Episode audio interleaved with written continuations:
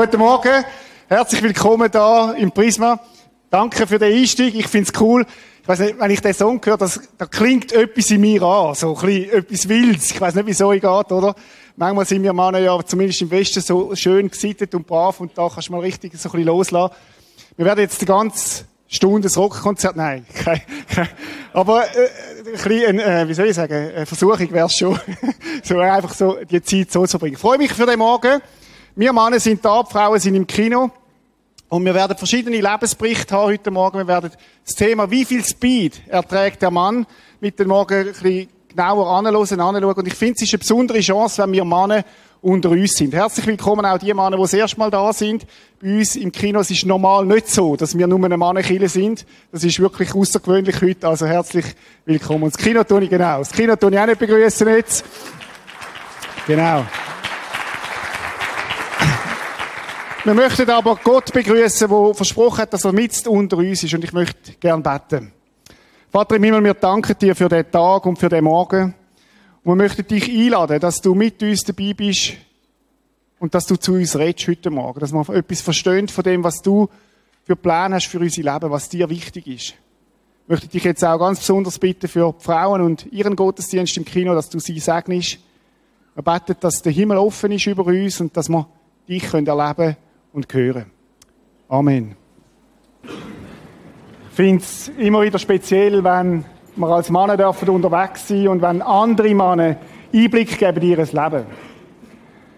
Wir wollen ja nicht einfach Kille spielen oder so Sonntags Christen sein, sondern wir möchten ins Leben hineinschauen von verschiedenen Männern heute Morgen.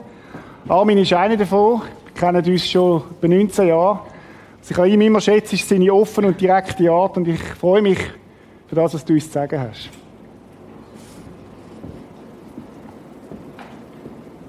Ich werde 45 Jahre zurückschauen und gleichzeitig kurz bleiben. Das ist meine Herausforderung. Mit 15 bin ich zum Glauben an Jesus Christus. Das war ein Glaube, der mir gesagt hast, wenn du bekehrt bist, dann hast du Billett in den Himmel, das ist alles Paletti Jetzt kann es weitergehen. Dürfte ich geschwind das erste Bild haben? Danke vielmals. Das ist mein Glaube gewesen. Liebe deinen Nächsten und den Rest könnt ihr wahrscheinlich gar nicht lesen. Das habe ich bewusst so gemacht.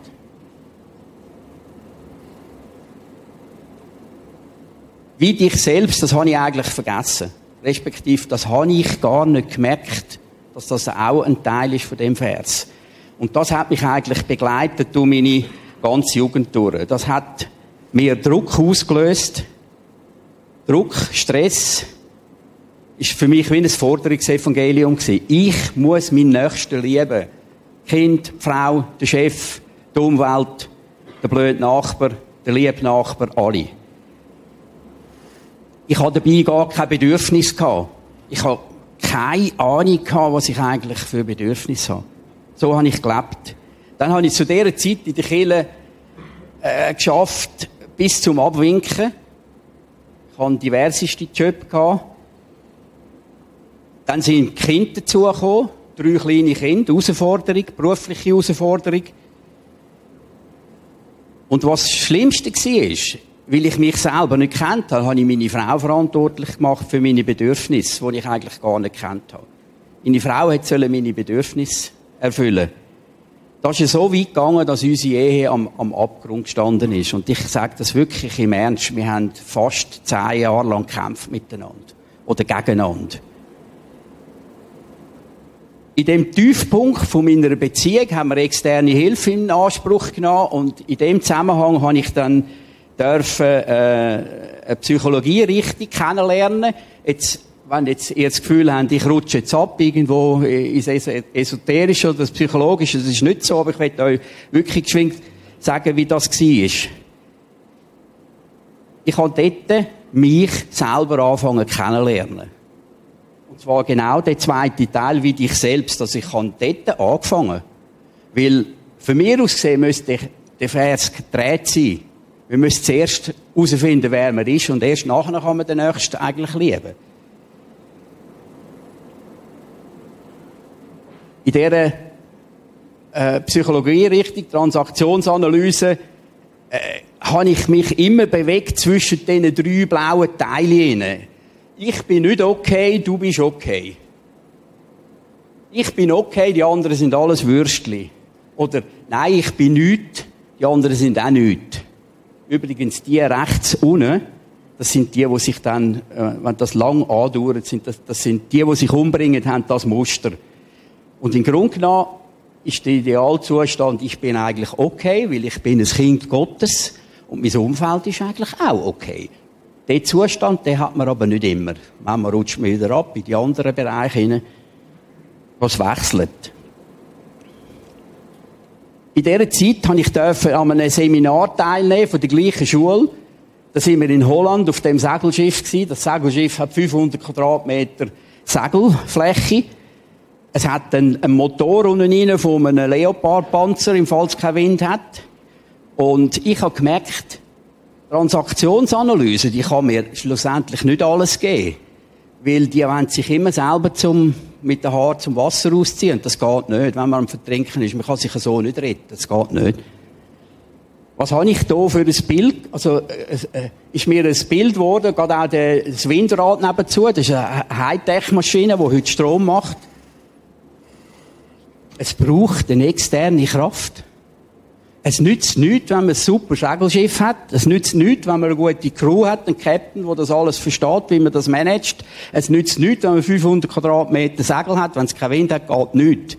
Ja, dann werfen wir den Motor an. Ja, wenn wir keinen Sprit haben für den Motor, läuft auch das nicht. Also wir brauchen eine externe Kraft. Das ist für mich ein riesen Bild geworden. Auch bei der, bei der Wind, beim Windrad. Durch die externe, äh, externe Hilfe ist unsere Beziehung ins Lot gekommen mit meiner Frau zusammen. Ich habe gelernt, dass ich nur mich verändern kann und nicht sie. Und ab dann hat es geändert. Dann hat es geändert. Ich kann euch nur sagen, wenn ihr mitten in so einer Beziehungskrise seid, es lohnt sich durchzuziehen. In den meisten Fällen. Es gibt Situationen, wo es nicht nicht mehr kommt. Aber ich glaube, es lohnt sich. Dann habe ich gedacht, wo wir das überwunden haben, so, das ist es jetzt gewesen. Das ist es eben nicht gewesen. Mit 53 hat es bei mir angefangen mit der Arbeitslosigkeit. Ich habe vorne konstant geschafft und ab 53 bin ich viermal arbeitslos geworden. Einfach aus dem Nichts raus. Ich habe keine Ahnung warum. In dem Zusammenhang ist mir der Bibelvers wichtig wurde. Ich zeige euch den Anfang, oder ich kann eigentlich gerade weitergehen. Und den habe ich für mich buchstabiert. Und er, er ist so absolut, in meiner Übersetzung, ist er genau so absolut. Sorgt euch um nichts. Also wirklich nichts. Weder ums Geld noch um, weiss was, Gesundheit. Betet für alles. Sagt, sagt Gott, was ihr braucht und danket ihm. Und dann machen die meisten Christen wahrscheinlich auch einen Fehler und sagen, ja, und jetzt muss mir Gott einen Job geben. Und das steht da nicht. Das steht da nicht. Das steht im Vers 7, ihr werdet Gottes Frieden erfahren, der größer ist, als unser menschlicher Verstand es je begreifen kann. Und der Frieden von Gott habe ich erlebt. Wenn sie mit 53 arbeitslos werden, ist nicht lustig. Den Frieden habe ich gehabt. Und den Frieden kann man im Fall nicht beachten den muss man immer wieder buchstabieren, von Gott anlegen. Ich habe Gott gefragt in dieser Zeit, oder ihm beten darum, er sagt, bet um alles, sag Gott, was du brauchst. Und er hat gesagt, Gott, ich brauche einen Job, wo ich nicht stundenlang pendeln muss. Das ist für mich ein Horror, für verlorene Zeit. Seitdem habe ich immer Jobs, die in lokal sind. Momentan habe ich einen Job, wo ich vom Schlafzimmer über den Gang ins Büro. Also näher kann man es nicht haben. Dann ist, in dieser Zeit, äh, habe ich dann äh, gemerkt, mit 53, 54, 55 wird es immer schwieriger, einen Job zu bekommen, weil ihnen, ihnen, ihnen sagen, Personalchefs mit über 50 können sie nicht mehr anstellen. Also habe ich gesagt, das ist keine Alternative. Und dann habe ich mich umgeschaut. Durch Gottes Hilfe bin ich zu, zu einer Selbstständigkeit gekommen. Und in dieser Zeit hat mir ein Bruder aus unserer Kirche da äh, geholfen, eine Firma auf, auf Beine stellen. Da habe ich irgendwie ein Genusch mit dem Papier. Genau. Die Herausforderungen, die haben im Fall nicht abgenommen. Sind einfach andere geworden. Und Leute, ich glaube, es ist normal, dass wir Herausforderungen haben im Leben. Das Leben ist zyklisch. Es geht auf und ab. Wir haben Frühling, Sommer, Herbst, Winter. Frühling, Sommer, Herbst, Winter. Bei den Pflanzen ist es so, Bäume lassen Blätter fliegen. Bei uns ist es auch so, wir kommen rauf, gehen runter. Oder wir kommen rauf, haben Schwierigkeiten, haben keine Schwierigkeiten, haben wieder und so. Ich glaube, das gehört dazu, zum auch wachsen.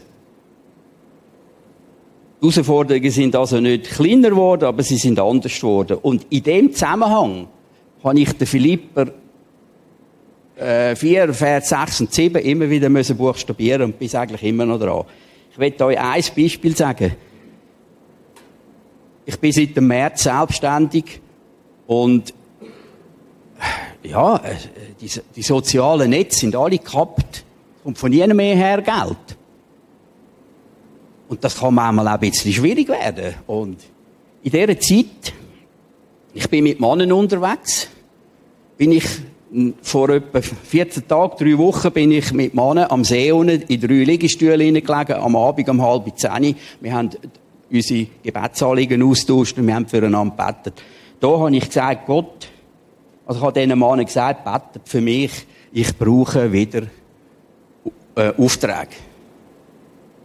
Das war um halb zehn am Abend, am anderen Morgen um zehn hatte ich zwei Bestellungen gehabt, wo ich bei einer mindestens ein Jahr am Wickeln war. Und ich darf noch keinen Umkehrschluss machen. Ich kann nicht einfach im Liegestuhl liegen und einfach Gott beten und nichts mehr tun und dann kommen einfach die Aufträge. Das ist wahrscheinlich falsch. Es ist für mich eine riesige, eine riesige Ermutigung gewesen. Gott können ganz konkret erleben. Früher, als ich angestellt war, habe ich Gott nicht so konkret erlebt. Der Zahltag ist jeden, jeden Monat gekommen.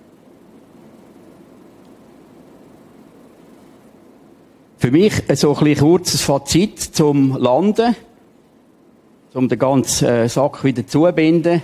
Mach niemand für dein Unglück und dein Glück verantwortlich, schon gar nicht deine Frau, auch nicht dein Chef. Wenn du Lampe hast mit dem Chef, dann überleg dir, ob du am rechten Ort bist. Mach etwas. Und schon gar nicht Gott. Ich kenne, ich kenne Menschen, die den Gott anklagen und sagen, warum hilft er mir nicht?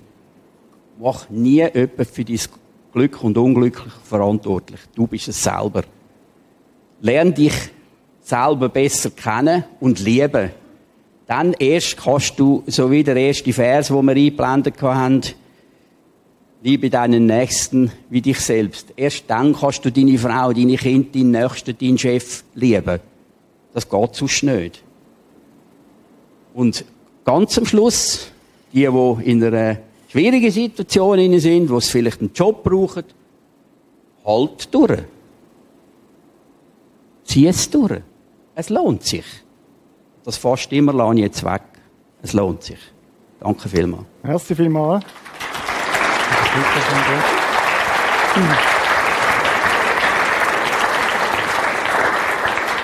Merci vielmals, Armin. Cool auch, hast du durchgehebt. Wäre manchmal auch eng gewesen zum Abspringen oder einfacher. Gerd Nagel, komm doch du. Mann unterwegs. Gerd, wo bist du gerade unterwegs im Moment? Guten Morgen miteinander. Ähm, ich bin in einer neuen Lebensphase und habe eine neue Entdeckung gemacht, was Gott und mein Leben anbelangt. Viele wissen, früher Karriere, ich habe immer geglaubt, Gott ist immer da gewesen.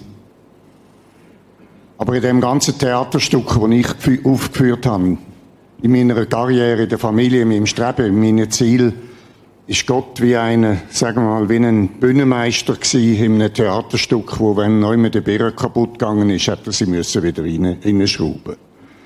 So, hol mir, bring mir, machen wir Gott. Und ich angerufen habe, wenn ich gebraucht habe. Gott als Statist in meinem Leben ist dann eine Phase von einer wirklich Glaubensrevolution in meinem Leben. Dann habe ich gesagt, wieso bete ich eigentlich immer dein Wille geschehe, aber mache, was ich will. Dann, ich wollte jetzt machen, was Gott will. Und das ist dann auf die Nachfolge Jesu rausgelaufen, wie man so sagt. Ich wollte Nachfolger von Jesus werden, mein Leben neu gestalten, Gebot neu verstehen, mich sozial anders engagieren, in der Familie, im Beruf. Einfach Jesus nachfolgen. Als ich die Bilanz wieder gemacht habe, habe ich gesehen, es ist ja immer noch ein Ego-Trip. Ich wollte ja ein guter Nachfolger von Jesus sein. Und wo ist eigentlich Gott in dieser Situation? Ja, Gott ist so ein kleines Thema geworden von meinem Theaterstück. Und dann vor einem Jahr meine äh, Herzoperation, eine neue, wirklich ein Neustart und intensive Zeit. Und dort ist mir eins klar geworden für die nächste Phase. Zu deiner Frage jetzt, wo bin ich jetzt im Moment drin? Die Frage ist eigentlich, was will denn Gott mit mir machen? Nicht, was will ich mit Gott? Was will ich in meinem Beruf, in meinem Leben? Sondern, was will Gott mit mir? Gott, was ist eigentlich dein Plan mit mir? Und ich habe das, Leute, ich habe das 70 Jahre vergessen gehabt. Dass ja nicht nur wir da sind, um Gott zu loben, wahnsinnig wichtig. Wir, Jesus nachfolgen, unabdingbar. Aber dass letzten Endes Gott immer noch einen Plan hat mit uns.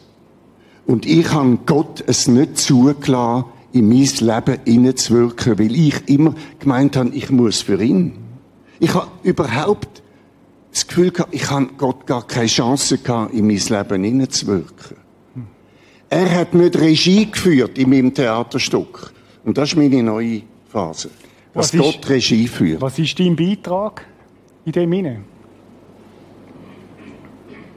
Ich Also er führt Regie, aber du musst offensichtlich auch auf Empfang sein. Unbedingt.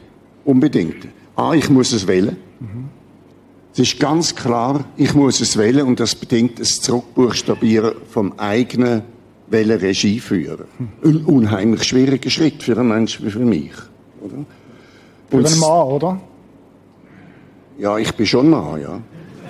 Aber wie repräsentativ, ich hoffe, ich bin nicht repräsentativ für viele andere Männer. Also Vielleicht schon ein bisschen. für das habe ich viel zu viel Buchlandungen auch erlebt. Also das ist einmal eins. Einfach wählen, Gott, für du Regie in meinem Leben und dann entsprechend zurückstecken. Das ist eins. Das zweite ist zu dem Thema heute Speed. Oder? Ich bin gespannt, was du wirst sagen. Aber es Leben, wie ich es geführt habe, mit einem Wahnsinnstempo, mit ungeheuren Ziel, mit einem Machtanspruch, mit Ehrgeiz, mit Karriere, mit Hamsterrad, mit Karriereleitern, ohne Himmelleiter nebenbei. Das ist unheimlich, wie viel da parallel läuft, wie schnell das geht. Und das hat bei mir zu einer Krise, zu einem Burnout, zu einer Scheidung, zu einem absolut dramatischen Lebenszusammenbruch geführt. Und dort bin ich dann wieder rausgekommen. Und ich lehre heute eigentlich weniger. Und ich glaube, Gott kann nicht in mein Leben hineinregieren und er kann nicht lebensbestimmend sein äh, für mich, wenn ich nicht ihm Zeit gebe, wenn ich nicht zur Ruhe komme, wenn ich nicht Tempo rausnehme, weniger mache und ich habe mich sehr stark zurückgezogen. Auch sozial, ich engagiere mich nach wie vor natürlich in der Nachfolge von Jesus, aber ich habe ungeheuer äh, zurückbuchstabiert. Stille ist für mich ein zentrales Thema geworden, mindestens zwei Stunden am Tag, wo ich für mich habe und für mich und Gott und den Dialog brauche. Ähm, das sind so wesentliche Punkte. Und das Dritte ist, ich glaube, meine Kraft kommt nur von Gott und aus dem Wort Gottes. Ich habe gelernt, vieles in der Bibel völlig neu verstehen. Und dort bin ich jetzt dran. Ich komme in ein neues Verständnis über die Bibel. Danke vielmals, Gerd, für den Input. Ich möchte einsteigen mit einem Clip. Und äh, es geht nicht so sehr um die Worte in dem Clip, sondern du darfst ihn einfach geniessen. Also nicht zu viel Gedanken machen, einfach mal geniessen.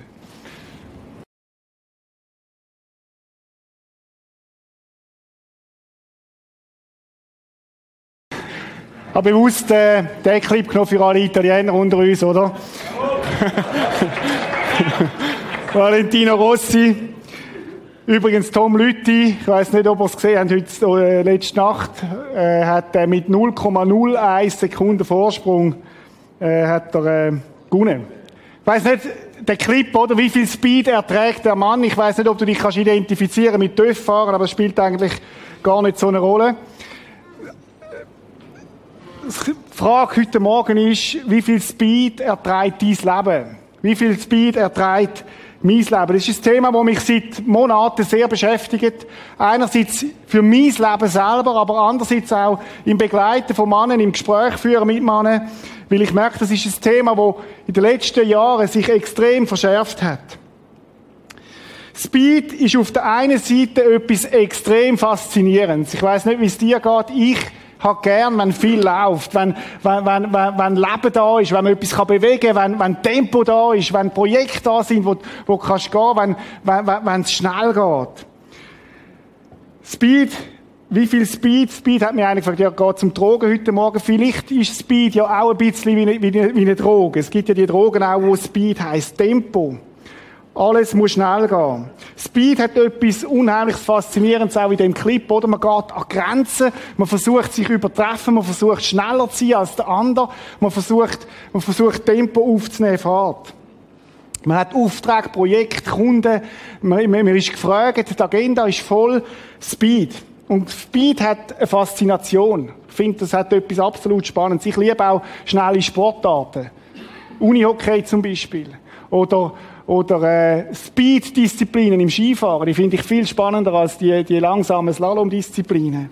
Eishockey finde ich, äh, finde ich spannend. Wo es schnell geht, wo etwas läuft, wo etwas da ist. Speed hat etwas absolut Faszinierendes. Wir leben in einer Zeit, wo ich, was ich beobachte in den letzten Jahren, wo immer schneller wird.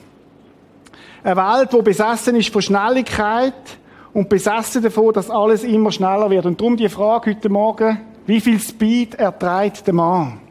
Ich habe ein Zitat gesehen von der Schauspielerin Carrie Fisher. Sie hat bei Star Wars mitgeschafft, bezeichnenderweise. Und sie hat Folgendes gesagt. Heutzutage dauert selbst sofortige Befriedigung zu lange. Muss mal über, muss mal über das Zitat nachdenken. Heutzutage dauert selbst sofortige Befriedigung zu lange. Wir wollen alles verbessern und verbessern heisst bei uns, wir machen die Sachen schneller. Viele von uns, die Älteren unter uns, die Jüngeren vielleicht nicht, haben noch erlebt, was, wie das läuft mit einem Fax, Faxmaschinen, oder? Du läutest am Kollegen an und sagst, hey, ich schicke dir jetzt einen Fax, stell dein Gerät ein. Und dann nimmst du das Paper, wo du schön geschrieben hast, lässt es durch und, und die halbe Firma kommt zusammen, schauen, ob das funktioniert. Und auf der anderen Seite das Gleiche. Und dann geht das ganz langsam durch. Und dann Leute ist an, ist er angekommen. Viele von uns haben das noch erlebt. Heute schreibt man ein Mail und wehe, du reagierst nicht eine Minute 20 später, sagst, hast das Mail nicht bekommen, äh, in einem rasanten Tempo. Früher hat es Wahltasten gegeben im Telefon. Heute gibt es Schnellwahltasten. Früher haben wir gelesen. Heute lernt man Speed lesen, schnell lesen. Früher hat man, hat's Walking gegeben. Heute gibt's Speed Walking. Und früher noch, früher hat man sich datet. Heute gibt's Speed Datings. Wir leben in einer Zeit, wo massiv viel schneller geworden ist.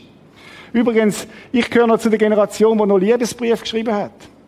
Heute schreibt man nur noch WhatsApp und man lädt auch Beziehung, wenn sie auffliegt, schreibt man ein WhatsApp, ein Symbol langt eigentlich. Extrem schnell, extrem effizient, oder?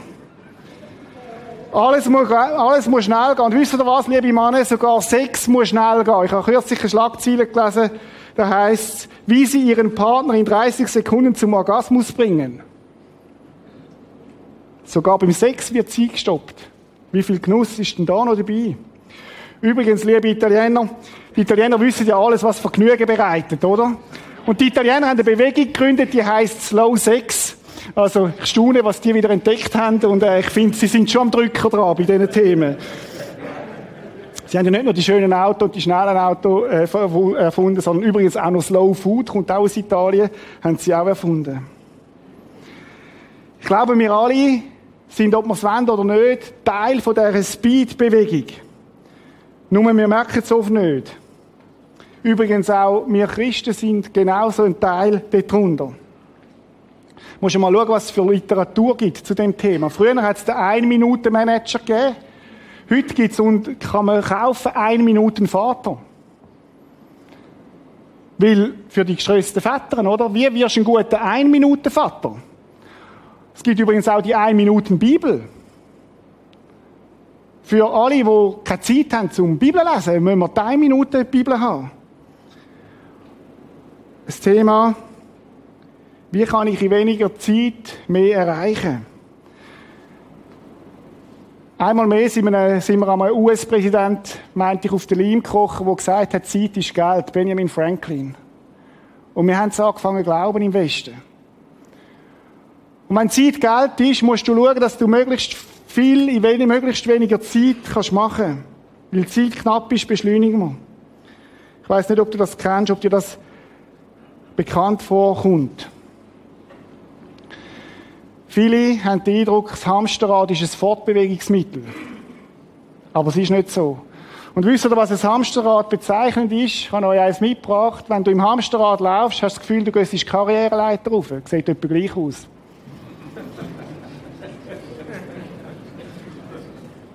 Von innen zumindest. Aber es stimmt wohl nicht. Liebe Männer, das Thema ist extrem ernst. Währenddem wir kopfüber im Leben sprinten und durchhetzen, merken wir nicht, wie viel Schaden das wir anrichten durch das Ganze. Wie viel Schaden so ein Lebensstil verursacht. Und manch einen ist dabei schon ums Leben gekommen. Manch einer hat mit dem Tod gezahlt. Tod von der Beziehung zu seiner Frau. Tod von der Beziehung von mir zu meinem Kind. Und vielleicht Schlimmste vor allem, Tod in der Beziehung zu mir selber.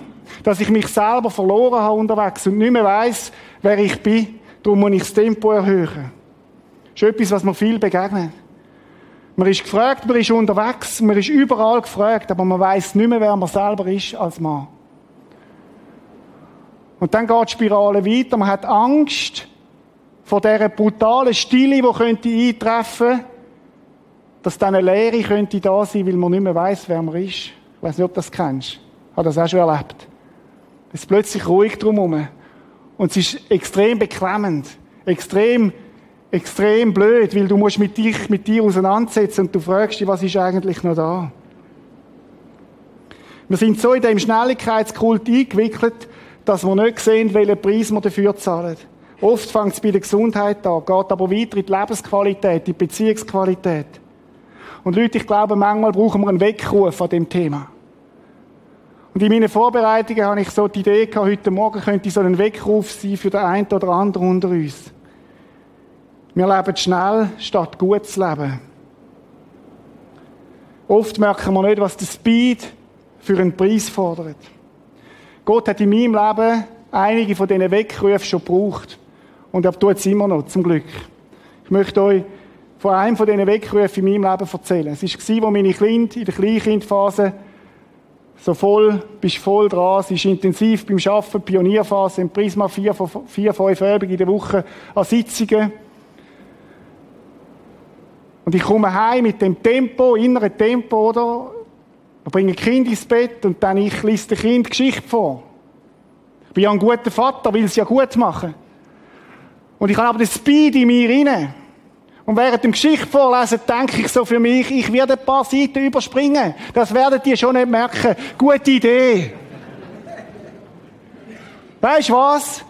Die haben es sofort gemerkt, weil es ist nicht das erste Mal, dass ich ihnen die Geschichte erzählt habe. Aber bei mir ist ein Alarm abgegangen in dem Moment. Das ist der intimste Moment vom Tag mit meinen Kindern, wo ich über alles liebe.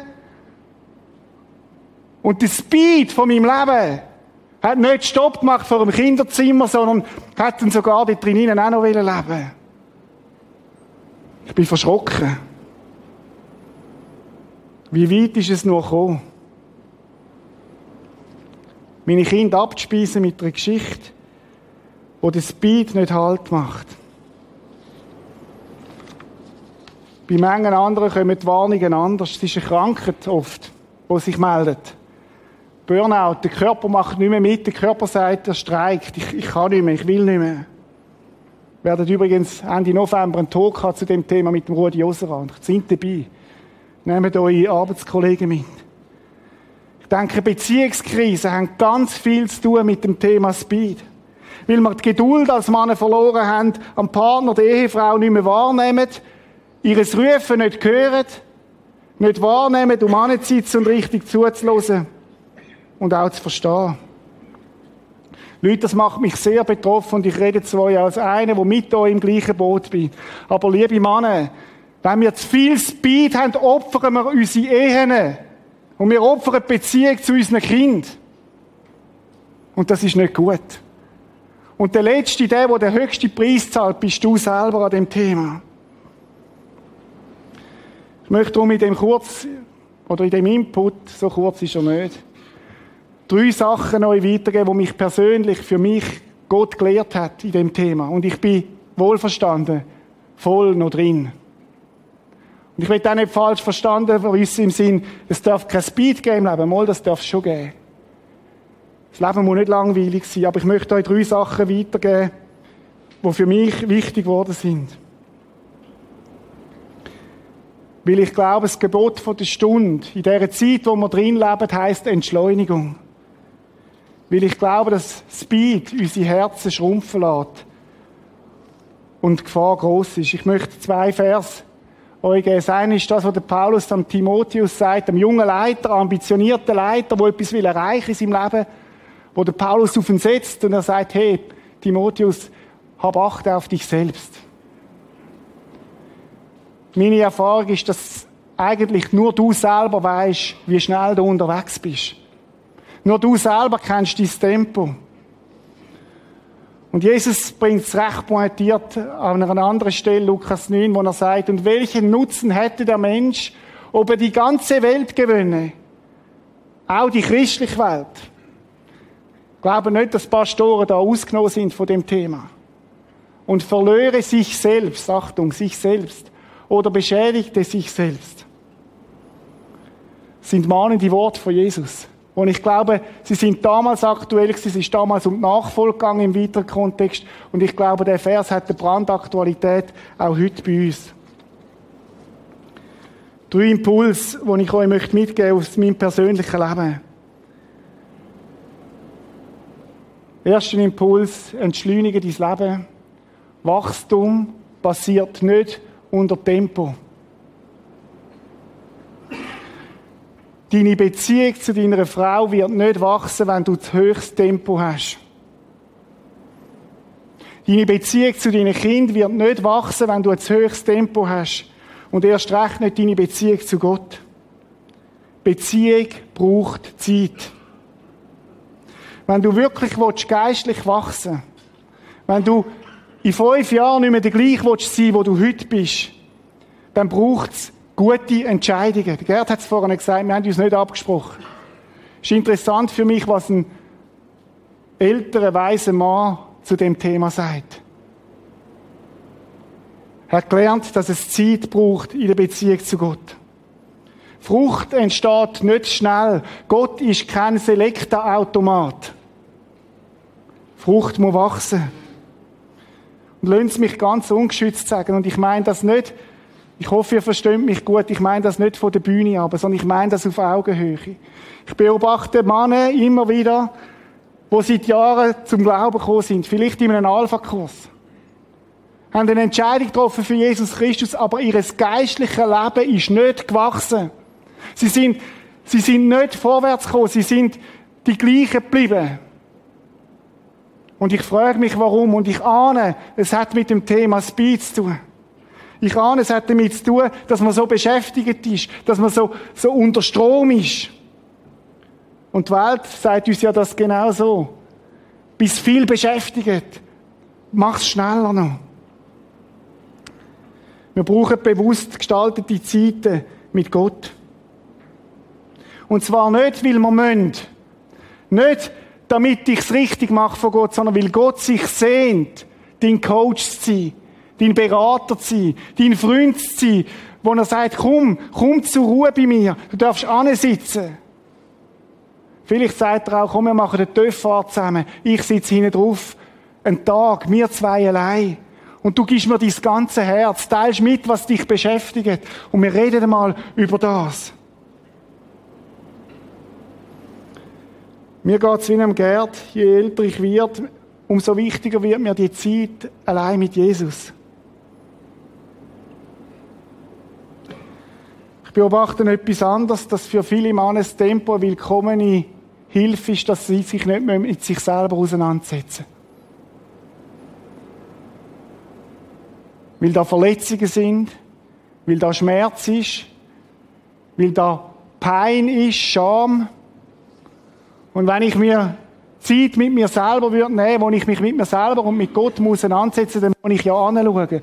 Und das ist oft nicht lustig. Leute, wir brauchen Zeit, um den inneren Garten zu pflegen. Gordon MacDonald hat mal gesagt, unser Herz ist ein innerer Garten, wo wir jetten müssen, wo wir anschauen müssen.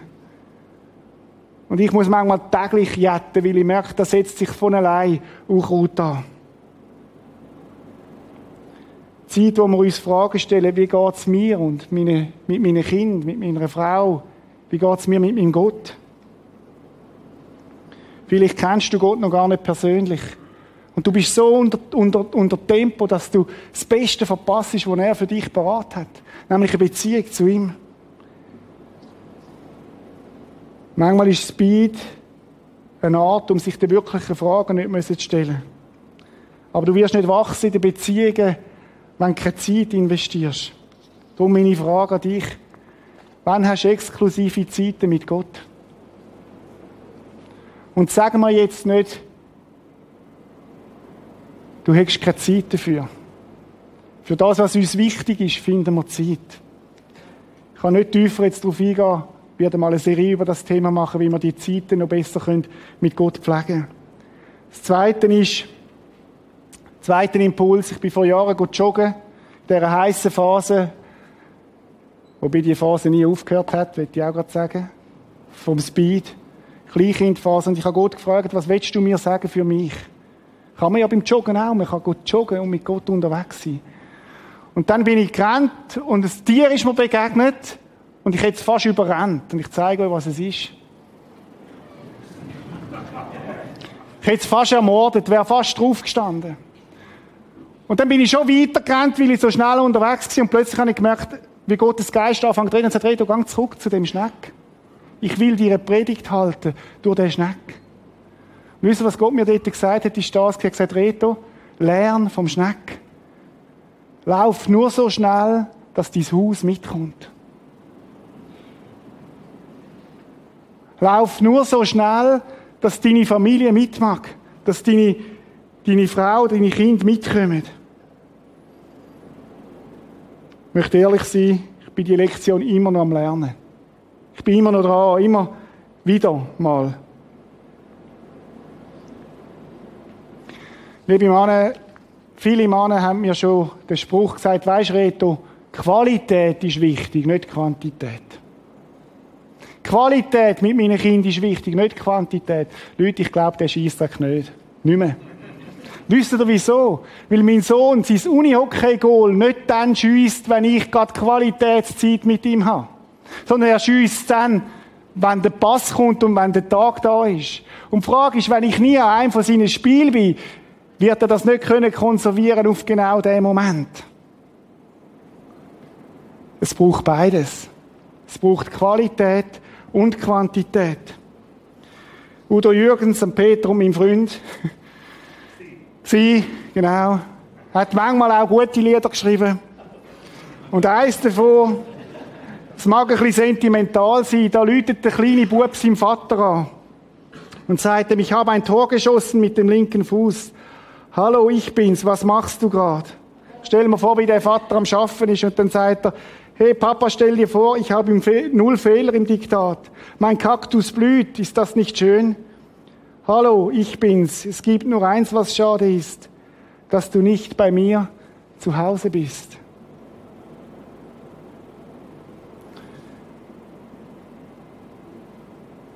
Liebe Väter, und ich sage es vor allem denen mit den kleinen Kindern, die Zeit geht verdammt schnell durch. Sag es so. Nehmt euch Zeit für eure Kinder. Nehmt euch Zeit für eure Kinder. Lernt vom Schneck. Und ich komme zum dritten und letzten Punkt. Das Leben ist ein Marathon. Und nicht eine Sprintstrecke. Und darum brauchst du Verbündete. Wir schauen den nächsten Clip.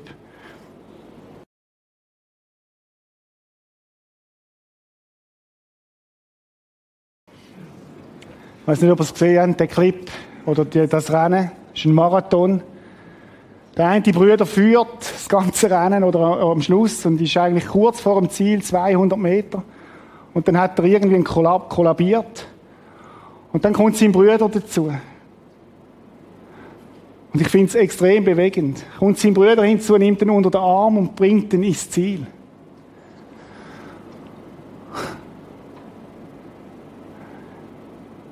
Ich habe mir überlegt, wie viele Mal in meinem Leben habe ich schon Brüder gebraucht, der mich aufnimmt und sagt, hey, wir laufen weiter.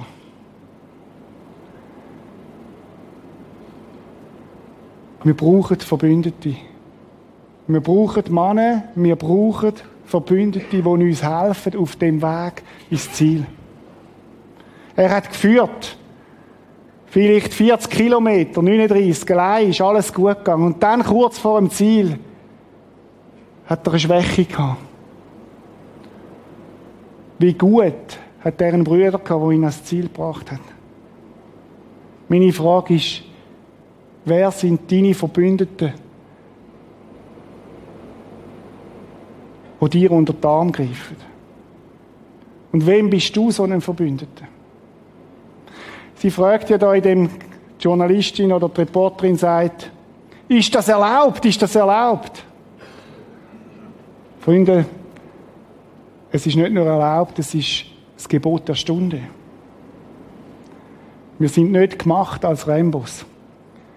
Ursus, komm doch führen. Wo bist du? Das Mikrofon ist da. Ursus wird uns etwas aus seinem Leben erzählen, wo auch mit dem Thema etwas zu tun hat.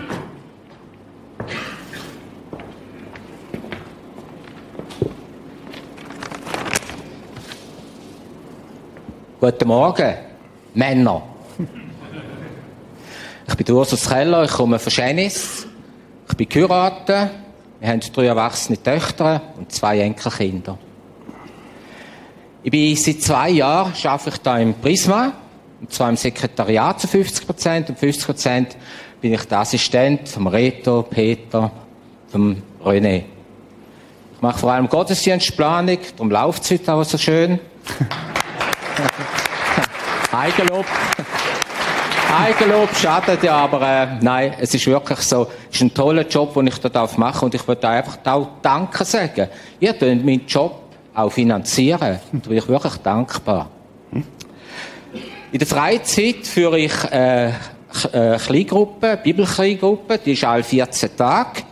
Und einmal im Monat machen wir eine Männergruppe bei uns in Janice. Eine tolle Sache. Ich könnte jetzt noch mehr erzählen, auch von meinem Leben, wie ich, äh, wo der Retter kam und da gesagt hat, jetzt kommen noch ein Töpf drauf und ich so ein bisschen angeschlagener Töpffahrer bin, so aus einer Gang raus, hat sie gerade in 30 Jahre zurückgeworfen, so ein Harley vor mir wieder zu sehen, hat da so gerne noch ein bisschen rumfahren. Also ist schon wieder ganz etwas Besonderes gewesen und ich habe gedacht, oh, muss ich heute echt etwas anderes bringen.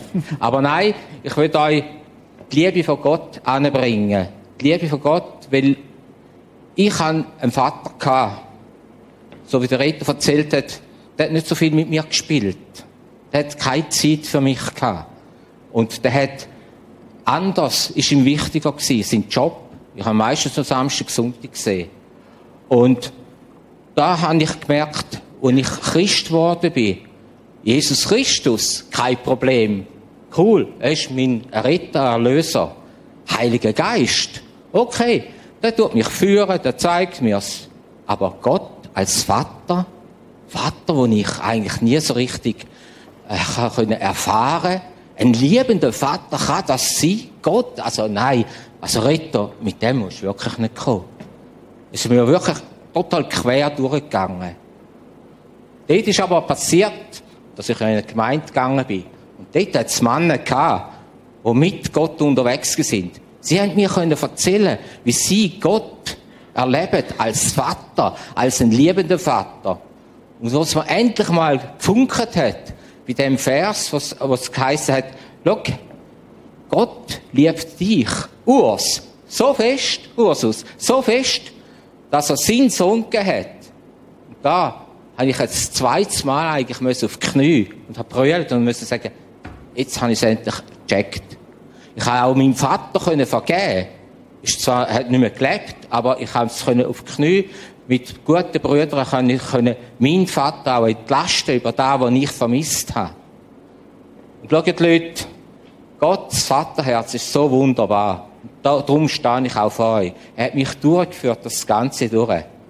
Und darum ist meine Sehnsucht auch, Männer können zu begeistern für den Gott.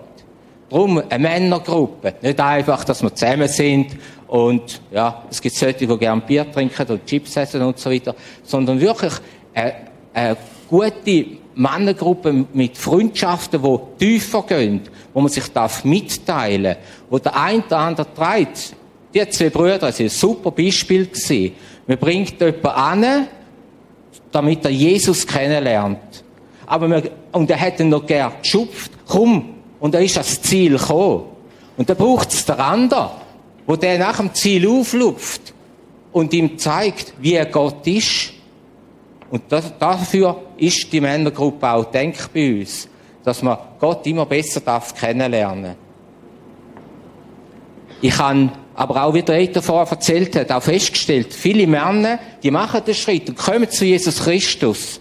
Aber irgendwie hocken sie einfach nur da und, ja, es ist gut, ich bin jetzt dabei, ich habe mich entschieden für Jesus, ah, jetzt ist ja alles gut.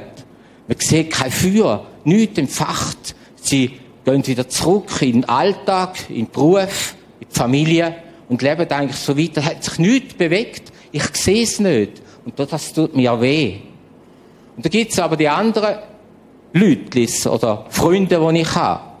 Und ich muss sagen, boah, der hat es geschafft. Der geht wirklich den Weg mit Gott. Der ist motiviert.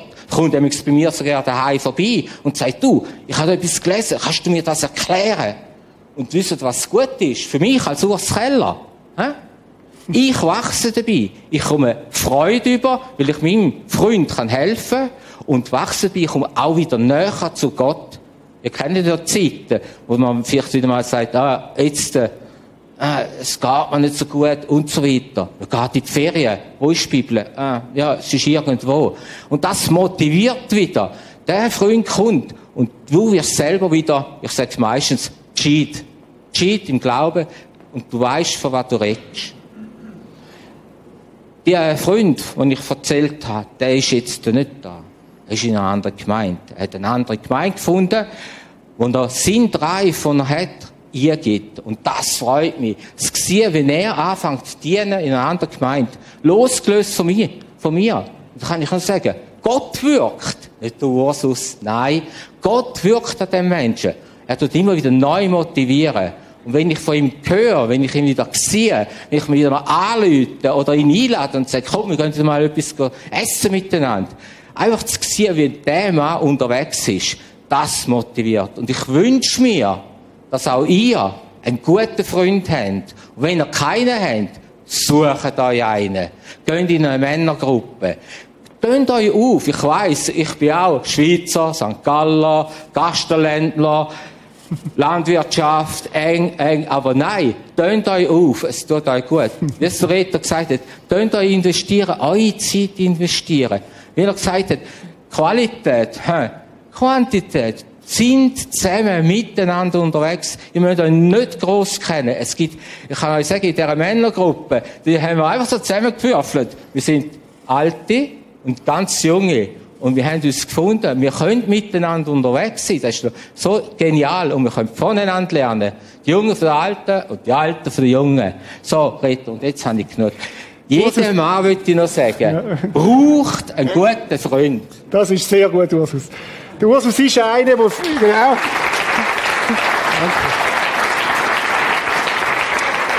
Einer, der sich seit Jahren in dieser Kirche in junge Männer investiert und auch ältere. Er hat Teenagerarbeit gemacht. Der Mike ist einer, der bei ihm war und andere und investiert sich jetzt in Mann. Ich finde das großartig. Danke, Ursus. Er ist einer wie diesen Marathon. Und es ist ja interessant, manchmal brauchen wir, können wir für andere so einen Mann sein, der der andere unter die Schulter nimmt und manchmal brauchen wir es auch selber. Und ich glaube, es ist wichtig, dass die Gegenseitigkeit kommt. Aber Leute, Bruderschaft oder Freundschaften werden nicht geschlossen, dann, wenn Krise da ist, in der Regel. Sondern die werden voran geschlossen. Und darum ist mein dritter Punkt, du brauchst Verbündete. So wie es der Ursus Keller auch gesagt hat. Ich möchte zusammenfassen. Ich möchte den Vers nochmal führen. Was, welchen Nutzen hätte der Mensch, ob er die ganze Welt gewönne und verlöre sich selbst oder beschädigte sich selbst? Drei Sachen, drei Impulse. Reduziere das Tempo, damit du geistlich kannst wachsen. Such Zeit exklusiv mit Gott. Und wenn du nicht weißt, wie, dann frage einen, der weiter ist an dem Thema als du. Das zweite, mach's wie, wie die Schnecke. Gang nur so schnell, dass dein Haus mitkommt. Und das dritte, das Leben ist ein Marathon. Du brauchst Verbündete. Ich denke, es ist gut, wenn wir jetzt einfach eine Minute, zwei, einfach mal ganz still sind, jeder so, wie er da ist, vor seinem Gott. Du darfst mit Gott reden, du darfst ihm sagen, was dir wichtig geworden ist, vielleicht heute Morgen. Vielleicht ist es ein Impuls vom Gerd, vom Armin, vielleicht vom Ursus, vielleicht von dem, was da gesagt worden ist, vielleicht etwas ganz anderes. Aber nimm es auf in deinem Herz. Und vielleicht triffst du auch eine Entscheidung in diesen Minuten. Lass uns einfach einen Moment still sein.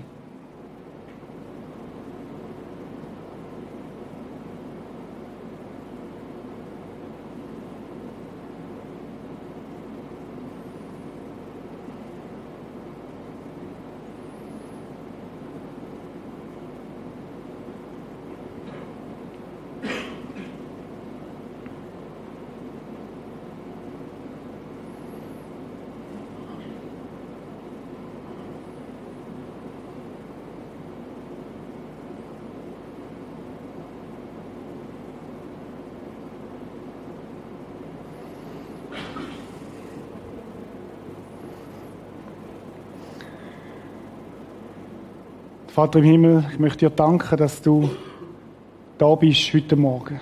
Ich möchte dir danken, dass du jedes von uns kennst. Jesus, wir leben in einer Zeit, wo extrem hohes Tempo gefordert ist, wo wir auch oft in einer Mühle sind. Ich bitte dich, dass wir einen Kontrapunkt setzen an dem Thema. Hilf du jedem von uns, Herr. Dass wir das umsetzen was dir wichtig ist und dass wir schnell Leben nicht dem guten Leben bevorzugen, Herr. Da bitte ich dich darum. Und dort, wo es mutige Entscheidungen braucht, in den nächsten, vielleicht heute, wo heute anfangen, dort hilft du uns, Herr. Danke dafür, Jesus.